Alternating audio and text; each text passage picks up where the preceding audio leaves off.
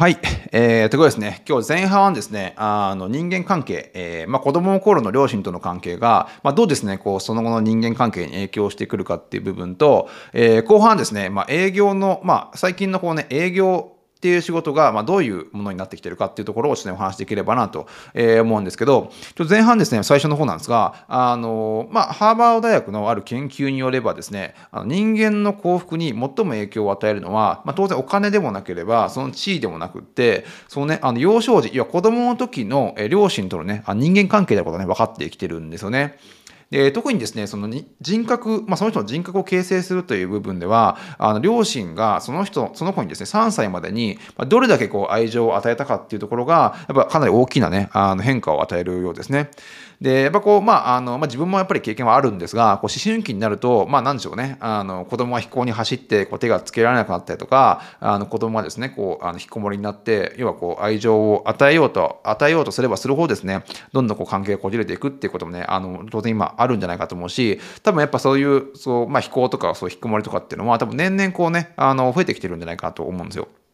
まあ、僕が子供だったこう20年前に、えー、比べると、やっぱ今の方がやっぱりそういった事情もね、いろいろあるし、こう、まあ、インターネットとかで余計こう、なんかこう、一面とかも増えてきているとこもあるんじゃないかなと思うんで、やっぱそういったね、傾向はどんどん増えてきてるんじゃないかと思うんですよ。で、まあ、あの、ポイントっていうのは、まあ、そこでですね、こうやっぱ、あの、まあ、引きこもりだ、引きこもりとか、こうね、飛行に走ってしまったからといって、そこでまあね、親がね、諦めてしまった、もうこの子ダメだわって言って諦めて、えー、しまった親と、諦めずに、まあ、子供にですね、まあ、それでも、あの、愛情を与え続けて、えー、与え続けた親とでは、やっぱ将来ですね、あの、もう子供が大人になった時に、あの、親子との関係がね、大きく変わってくるらしいんですよね。で、実際、まあ、あの、まあ、僕はそんな飛行には走らなかったですが、こう、まあ、いろんな、あの、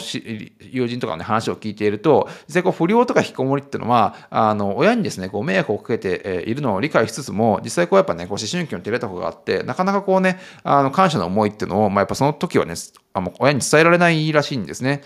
で、なんだけども、実際こう、まあ自分がどんなに落ちぶれても、子供がどんなに落ちぶれても、こうなんかね、見捨てなかった親に対しては、まあ、いつかですね、そうやってね、あの、親孝行するってことをね、あの、僕の知り合いとかも結構言ってたりするんですよね。なんで、こう、やっぱりこう、なんだろうな、あの、そういう引きこもりとかやってしまってる子も、やっぱ親、心の中ではね、親ごめんって思ってるんだけど、やっぱこう、しっかり、あの、そこは正直なかなか当時は言えない。だけど、やっぱこう、その分、まあそういう迷惑をかけた分、実際こうやっぱね、特に不良とかなんていうのは、大人になってからね、逆にすごい恩返しをする不良とかって結構多かったりするんですよね。実際こう逆にまあこうそういうのね諦めてしまった親もっていうのはやっぱ実際こうなんだろうなあの子供っていうのは、まあ、所詮ですね親の愛情はそんなもんだったのかという感じでやっぱ子供子供ながらにやっぱ大きな傷を負ってしまうわけですよね。で、まあ、これ、この前なんかの記事に載ったんですが、あの理想の娘としてよく話題になっている、まあ、関根麻里さんのあの育ての親、えー、芸人からタレントのあの関根勤さんなんかは、あの子育てっていうのは、まあ、関われば関わっただけね、結果が出るよってことをね、あのあるインタビューで答えてましたね。で、なんで、こう、まあ、あの100、100, 100組の親子がいたら、まあ、100通りのあの親子関係があるわけですけども、実際もちろんね、そのいい関係、良い関係も、あの良い親子関係も悪い親子関係ももちろんあると思うんですよ。なんだけども、実際こうやっぱりこう、まあ、親がね、いたからこそ今の自分が存在があるっていうことを考えれば、やっぱね、あの、いくらこう、親との関係ギクシャクしてしまったりとか、あんまりいい関係にね、こう、ななれなかった、こう、作れなかったっていう時でも、やっぱこう、親に対して、こうね、まあ、なんですネガティブな感情を持ったままでは、やっぱこう、自分ってこう、幸せになれないんじゃないかなと思うんですよね。で、まあ、実際こう、あの、これもなんか、なんかの本に書いてあったんですけど、あの、村上春樹さんっていう、まあね、小説家がいて、で、まあ、村上春樹さんは、実際こうね、あの、多分子供の頃とかに、父親に、こう、日本文学をね、逆に強要されてしまったことで、まあ、あの、父親との関係が悪くなってしまったらしいんですね。で、まあ、実際こう、まあ、こう、なかなかね、こう、なかなかこう、ずっと関係が悪い間がずっと続いてしまっていたらしいんですけど、まあ、あの、なんとかですね、こういう時間をかけてですね、まあ、父親が本当亡くなる直前にですね、まあ、お互い分かり合えたってことをね、なんかの本に書いてましたね。なんでこう、まあ、なんだろうな、まあ、まあ、僕はまだ、あの、子供とかでいなくてあれなんですけど、実際こう、まあ、親子関係に関して、まあ、考えるときに、まあ、なかなかこう、なんか理屈ではなかなかね、こう、説明できない部分がたくさんあるんじゃないかと思うんですよ。なんで実際こう、まあ、なんだろうな、あの、親子関係っていうのは本当にこう、そこにまあ、愛があったかっていうことだけでね、多分全てね、考えていくべきなんじゃないかなと思うんですよね。やっぱこういろいろ、まあ人間関係なんで、あの普通の友達に対するこう人間関係とか、あの親戚に対する人間関係とか、まあ、上司に対する人間関係とか、まあ、そういったものっては、まあ、個々によっていろいろ違うし、実際こうやっぱり、あの最悪ね、あのここ出てしまえば別に会わなくてもいいわけなんですけど、やっぱこう、親子と子供の関係っていうのは、やっぱ全然ちょっと別なものあなんじゃないかなと思うんですよね。まあ、同じこう遺伝子を共有してるってこももちろんあるとは思うんですけど、やっぱそこがこう、やっぱね、こう、あの、なんだろうな、あの負の感情をずっと持ったままと、やっぱなんかこう、いろんなものがね、こう、やっぱ自分にこう、影響を与えるっていう意味では、やっぱそうやって幸せになかなかなりにくいと思うんですよね。なんでこう、今はやっぱりこう、まあ、親との関係がこう出てしまってる人は、まあ、なんとかですね、そこを、まあ、あの、時間をかけてでも改善することが、やっぱね、こう自分の幸せにつながっていくんじゃないかと思うんで、やっぱそこはですね、ちょっとね、あの、まあ、このハーバードのあの研究ではないですが、そこをちょっと意識してね、あのちょっとね、あの考えてみる必要があるんじゃないかなと、えー、思いますね。で、ちょっとこっちは短めなんですけど、で、後半ですね、ちょっとあの、まあ、営業、最近の営業っていう仕事がどういう仕事になってるかっていうところを、ちょっと簡単にね、あの、ご説明できればなと思うんですけど、えー、まあ、あるですね、あのアメリカの、まあ、億万長者1000人に、最初のですね、フルタイムの仕事は何かっていうね、あの質問を問いかけたところ、まあ、営業もしくはマーケティング専門職って答えた答えた人が、まあ、圧倒的に多かったとあいう調査があるんですね。で、実際こう、まあ、営業って僕もまあずっと、まあ、ずっとというかまあ2、3年ぐらい、あの最初やっててて、まあ結構いろんな営業を経験したんですが、やっぱこうね、あの、なかなか、なんだ、なんかこう、つかみどころのないあの職種なんですよね。でもどんだけね、こう、有名なビジネススクールがあったとしても、こうマーケティングとか、こうね、ビジネス戦略の授業っていうのは、まあ、いっぱいあると思うんですけど、こう営業の授業っていうのは、あのどんなね、あの、MBA スクールでも、どんな多分学校でも多分ないと思うんですよ。で、まあ、まあ、そこはちょちょっとね、不思議なポイントでもあるんですけど、こうビジネスの命とも言われる営業、つまりこう実際の収益に直接、あの、まあ、影響するような営業っていうことが、なかなかね、教えられない。ってことは、こう何か一つ、何か一つのロジックで教えることができないってことだと思うんですよね。多分いろいろこうなんだろうな、あの、やり方とかはいっぱいあると思うんだけど、実際こうなんかね、やっぱこう、なんかなかなかつかみどころ、つかみどころがない、こうやっぱね、不思議な職種なんだと、英語は、営業ってのは思うんですよね。で、まあ、その営業っていうあの職種のやり方も徐々にやっぱ変わってきていて、2019年の調査によればですね、あの約、まあ、これ日本ですが、約半分の営業マンが、まあ、昨年のノルマを達成できなかったとあの述べてるんですよ。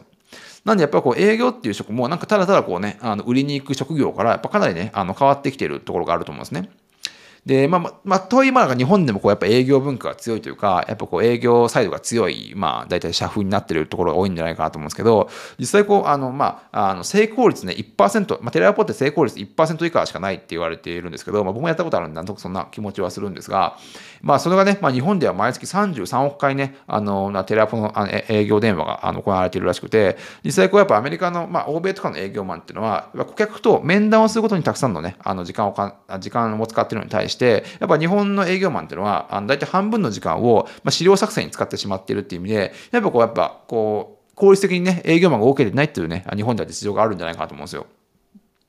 で、こうやっぱりこう、あの、売られるってこともね、こう自分がお客さんになった時の気持ちで考えてみると、例えばこう自分のね、好きなブランドがこう向こうからすり寄ってきて、なんかね、2つセットで買ってくれたら、まあ30%割引しますなんていう感じでね、こう営業されたら、やっぱそう自分の好きなブランドがそういうことをやってきたらね、やっぱこうなんか買う気がね、なくなってしまうんじゃないかなと、僕なんか思うんですよね。やっぱこう、ブランドっていうのはブランドの価値があって、ただただこうなんか、あの、こう安くされるっていう気持ちになったから買うってわけじゃないと思うんですよね。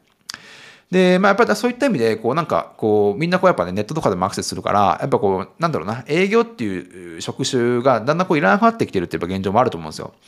なんだけれども、実際僕個人的に思うのは、あの営業っていう職は、やっぱね、お客さんと直接接点を持てる、やっぱ最もね、クリエイティブな仕事の一つなんじゃないかなと、えー、思ってるんですが、やっぱこれからの営業っていうのは、何かをまあ売りに行く仕事ではなくって、なんかね、必要な情報を取りに行く仕事になっていくんじゃないかなと思うんですよ。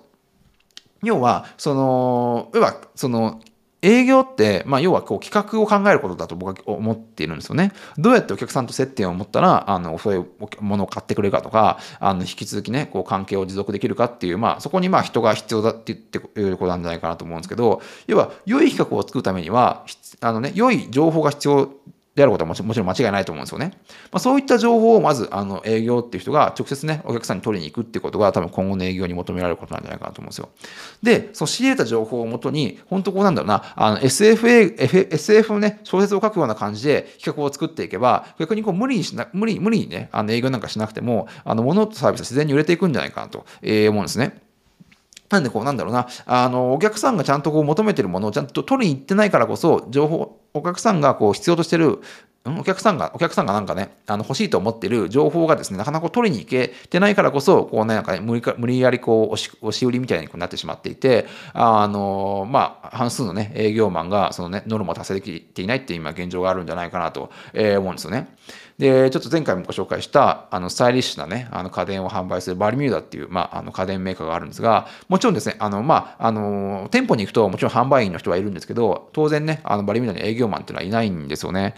で、まあ、今、こうテスラとかね、ものすごい勢いで成長している、まあ、アメリカの、まあ、あの電気自動車の会社、テスラなんかも実際実店舗っていうね、実店舗すらこうなくしてしまって、もうオンラインでね、あの売るっていう、今、あのまあ、営業っていうのはいらない世界になってきてると思うんですよね。